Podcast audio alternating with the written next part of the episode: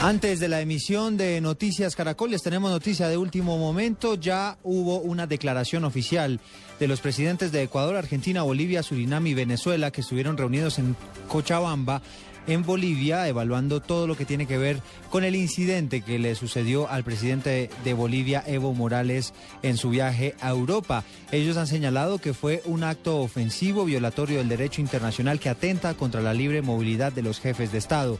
Le están exigiendo a los gobiernos de España, Francia, Portugal e Italia que entreguen las explicaciones por las cuales se impidió el sobrevuelo del avión presidencial boliviano y también le están reclamando a estos mismos países que presenten las disculpas públicas correspondientes por este acto que han considerado agraviante. 10 de la, de la noche, dos minutos los dejo en compañía de la misión de Noticias Caracol.